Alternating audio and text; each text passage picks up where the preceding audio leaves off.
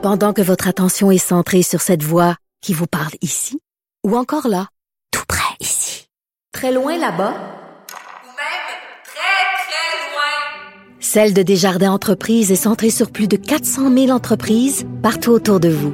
Depuis plus de 120 ans, nos équipes dédiées accompagnent les entrepreneurs d'ici à chaque étape pour qu'ils puissent rester centrés sur ce qui compte, la croissance de leur entreprise. Bon, vous savez que je n'ai pas signé le pacte euh, et que je me suis aussi permis euh, quelques chroniques, euh, euh disons, rabrouant les, les, les, ceux que j'appelle les, les donneurs de leçons du pacte. Ça ne veut pas dire pour autant que je suis pas quelqu'un qui considère qu'on doit tous poser des gestes concrets pour euh, aider l'environnement, euh, moins consommer, moins produire de déchets. C'est pour ça que quand j'ai vu euh, l'apparition de ce livre Tendre vers le zéro déchet de Mélissa de La Fontaine aux éditions La Presse, je me suis dit voilà quel sujet intéressant parce que bien sûr on vise tous à produire le moins de déchets possible, mais comment on y arrive? Alors Mélissa de La Fontaine nous a fait la gentillesse de venir en studio. Bonjour Mélissa. Allô. Alors j'ai lu votre livre de bord en bord et il y a plein plein de trucs là-dedans qui font énormément de sens. Des choses que peut-être la plupart d'entre nous font déjà.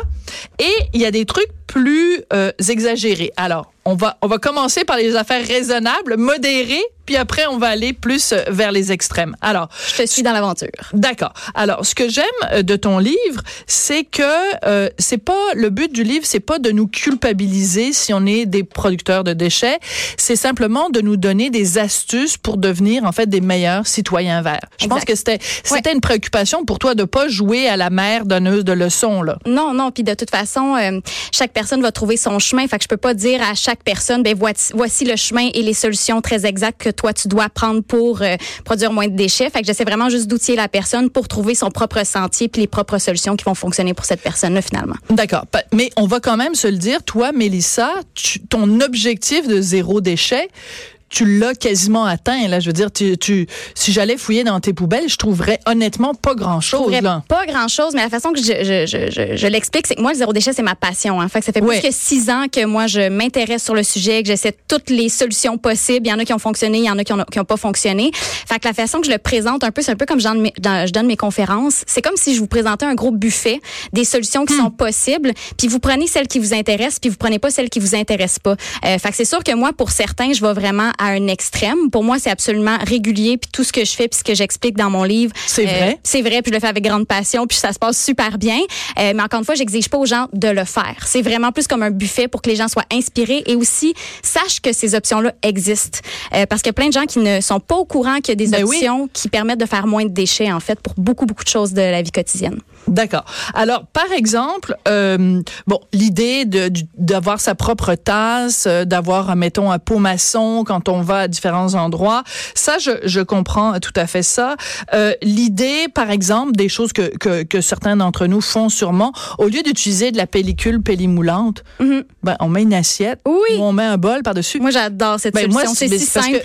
mais non, mais c'est drôle que tu mettes ça dans ton livre parce que moi, dans ma famille, on a toujours fait ça. Ben, Puis, moi, je veux dire, nos ancêtres, là, tu sais, je veux dire, nos grands-mères, c'est ça y avait. Il n'y avait pas de saran wrap. Ben mais c'est comme devenu un réflexe parce qu'on a du saran wrap de toujours prendre du saran wrap, toujours prendre des sacs toujours prendre des essuie-tout.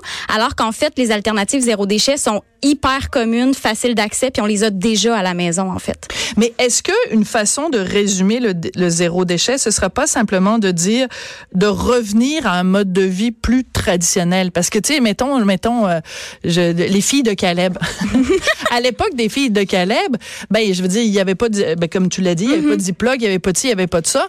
Puis, je pense pas qu'on on produisait beaucoup de déchets, ou en tout cas, les, les déchets qu'on produisait, on les utilisait. Par exemple, euh, je veux dire, les pelures de pommes de terre, on les donnait à manger aux cochons. Puis bon, on était comme autosuffisant. Est-ce que c'est pas juste de, de, de, se, de se questionner sur ce qu'on produit en disant, ben, je vais en produire moins ou ce que je produis, je vais mieux l'utiliser? Oui. Ben, en fait, euh, mon objectif ultime avec ce livre-là, c'est oui, euh, outiller les gens, mais aussi les faire réfléchir puis voir un peu dans leur quotidien tous les déchets qu'ils produisent sans s'en rendre compte. Fait pour moi, c'est oui une partie de retourner à avant, les solutions qu'on avait qui étaient plus faciles, mais il y a aussi des solutions aujourd'hui qu'on a qu'on n'avait Ouais. pas avant qui nous aident. Fait que je dirais pas que c'est juste retourner dans le passé, c'est vraiment un mix de repenser à ce qui fonctionnait bien avant, puis qu'est-ce qui fonctionne mieux aussi aujourd'hui parce que j'ai envie de te dire qu'il y a des applications mobiles qui nous aident à produire Oui. moins de déchets aussi. Fait que c'est pas juste le passé, c'est aussi le, le futur. C'est un très bon point. Mais c'est vraiment de réfléchir à notre façon de, de justement produire des déchets pour en produire moins. D'accord. Alors, ce que je trouve très intéressant, c'est toute une section que tu as dans ton livre où tu fais tes propres produits.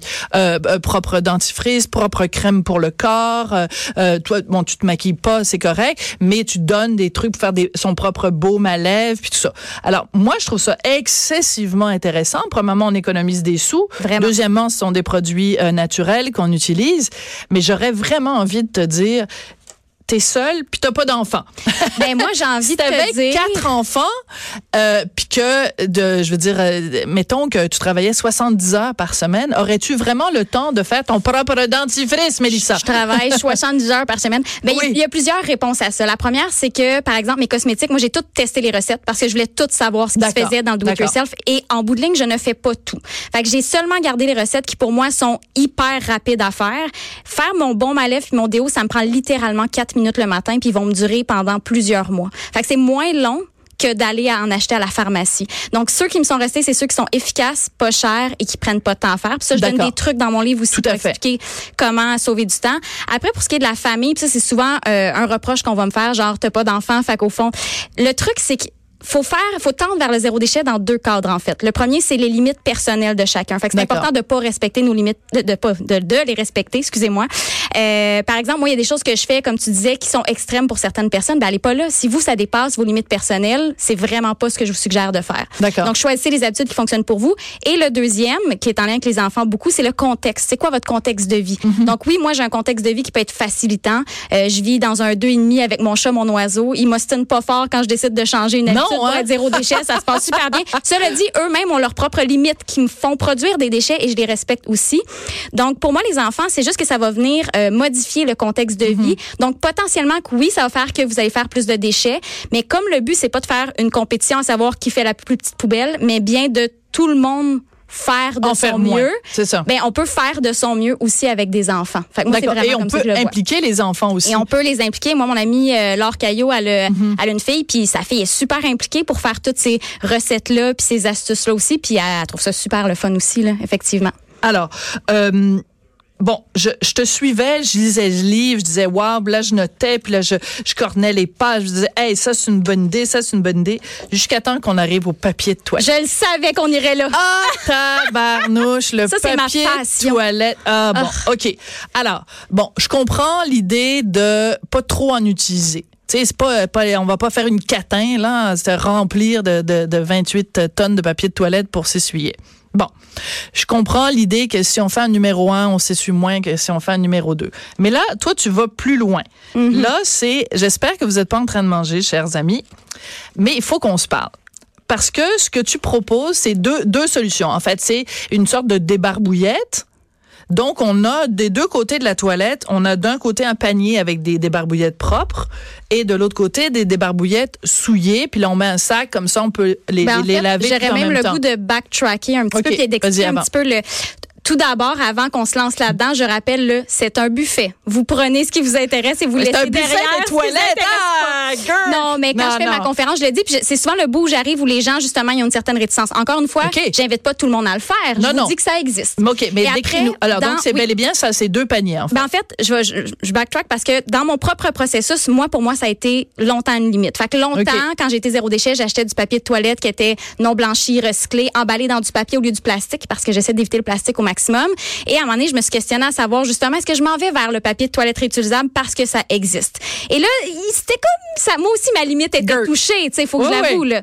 Euh, et donc, ce qui a fait que Mais j'ai j'aime ta candeur, là, que tu l'admets, que Ben pour oui, toi, au début, moi aussi, j'ai des limites personnelles, des choses, tu OK. sais. Et qu'est-ce qui a fait que t'as as, fait le passage? ben, le switch, en fait, c'est que je je l'ai pas fait juste faire du papier de toilette réutilisable parce que moi, je vis dans un 2,5 et je n'ai pas de sécheuse. Fait que c'est pas vrai que je vais étendre 20 petits carrés de papier de toilette réutilisable sur mon rack à linge dans ma chambre tous les jours. J'ai pas juste ça à faire, moi non plus, du lavage, tu sais. Fait en fait, j'ai fait le switch quand j'ai acheté un bidet. Puis là, je ne parle pas d'un bidet qui est à côté de la toilette, mais un bidet qui s'installe sur la toilette. Ça coûte pratiquement rien à la quincaillerie. Du moins, ça s'amortit super vite versus du papier de toilette. Alors, faut expliquer aux gens, parce que bon, moi, je suis née en France, puis je suis venue vivre au Québec, j'avais 12 ans. Donc, les bidets, je connais ça parce que dans la plupart des maisons françaises, euh, puis les gens qui voyagent euh, à l'hôtel, dans les hôtels français, il y a toujours un bidet. Donc, essentiellement, c'est un jet d'eau qu'on reçoit dans le schtroumpif et qui nettoie le J'ai jamais expliqué ça comme ça. C'est ben, ben c'est pas c'est clair. c'est un jet d'eau dans le schtroumpif. Oui. Fait que c'est sûr que quand il y a de l'eau dans le schtroumpif, ben, on prend la débarbouillette puis finalement il y a plus grand chose qui a besoin d'être ben, nettoyé. C'est pour ça que j'ai fait le test, le, switch en fait, parce que là c'est juste de l'eau que j'essuie. Donc là, ben, j'ai du papier de toilette réutilisable fancy que mon ami me fait, mais honnêtement une débarbouillette ça fonctionne. Ouais. Puis quand on fait juste essuyer de l'eau, ben là la débarbouillette tu peux la réutiliser toute la journée, tu sais, y a pas de problème. Mais mettons qu'il y a des gens qui viennent chez toi, ok? J'ai du papier de toilette. Ah, OK. Mais il y a beaucoup de mes amis qui l'essaient. Mon plus grand regret, c'est de ne pas avoir enregistré tous les petits cris aigus de la première fois qu'ils l'ont essayé. Ça aurait été extraordinaire comme montage. non, mais nous, on fait de la radio en plus. Fait que peux-tu nous imiter? À quoi ça ressemble le cri du. Euh, non, je vais me garder nous, non, non, non, non, non, je veux t'entendre faire imiter le cri de la personne qui essaye le bidet pour la première fois. Non, je vais pas faire ça. Mais oh, c'est le fun finalement. Mais c'est aigu, puis tout le monde en sort satisfait. Oui. Euh, puis j'ai envie de même raconter l'anecdote de j'avais une amie qui vivait chez moi quand je l'ai installé mon bidet. Oui. Euh, puis quand elle a quitté, elle m'a texté pour me dire je m'ennuie de ton bidet. Oh, c'est joli. Ça, c'était un SMS hein? que tu peux garder longtemps, surtout si elle s'en va en politique. Je pense pas qu'elle va faire ça. Mais tout ça pour dire que tous les gens que je connais qui ont fait le switch sont vraiment contents parce Vive le bidet. On est-tu à l'aise? Euh, ah, toi et moi? Oui, on est, à l'aise. C'est juste entre toi et moi. Oui. Mes fesses n'ont jamais été aussi propres. Ben non, j'imagine. Il y a une question de propreté aussi, pour vrai. C'est ben beaucoup plus efficace que du papier de toilette. Non, mais ça, je suis entièrement d'accord. Mais c'est pour ça que les Français sont très propres. Ben oui, Vive le bidet. Voilà. Alors, écoute, c'est tout le temps qu'on a, mais euh, je, je, je suis très contente de t'avoir parlé, Mélissa, parce que, euh, tu sais, moi, je me faisais une tête, dans, dans, une idée dans ma tête. Je me disais, ah, Mélissa, tu sais, bon, hein, zéro déchet, granola, puis tout ça. Ben, t'as pas l'air de... Non, t'as pas l'air de... normal ce qu'on me dit. Ouais, ouais t'as l'air finalement assez normal pour une fille qui, qui, qui, qui se nettoie le, le schtroumpif avec un bidet. Je pensais jamais qu'on parlait de mon schtroumpif. Mais c'est ça le du, du, titre du livre aussi. C'est tendre vers le zéro tendre vers le zéro déchet. C'est super important. Ouais. Et puis tendre en plus, et en plus c'est rempli de tendresse, fait que on aime ça. Oui. Écoute, c'est vraiment super intéressant. Donc je recommande à tout le monde le bidet et ton livre, tendre vers le zéro déchet aux éditions La Presse. Mélissa de La Fontaine en plus, elle s'appelle De La Fontaine, puis elle nous encourage à utiliser le bidet. Écoute, il y a un lien. Merci beaucoup, Mélissa, ça a été un plaisir. Euh, de parler. Tu reviendras nous donner des trucs des fois pour euh, pour être des meilleurs. Euh, Avec grand plaisir. Citoyens verts. Après la pause, je ne sais pas s'il utilise un bidet ou Félix Séguin, journaliste au bureau d'enquête de Québécois, mais ce que je sais, c'est qu'il fouille dans la marde des politiciens.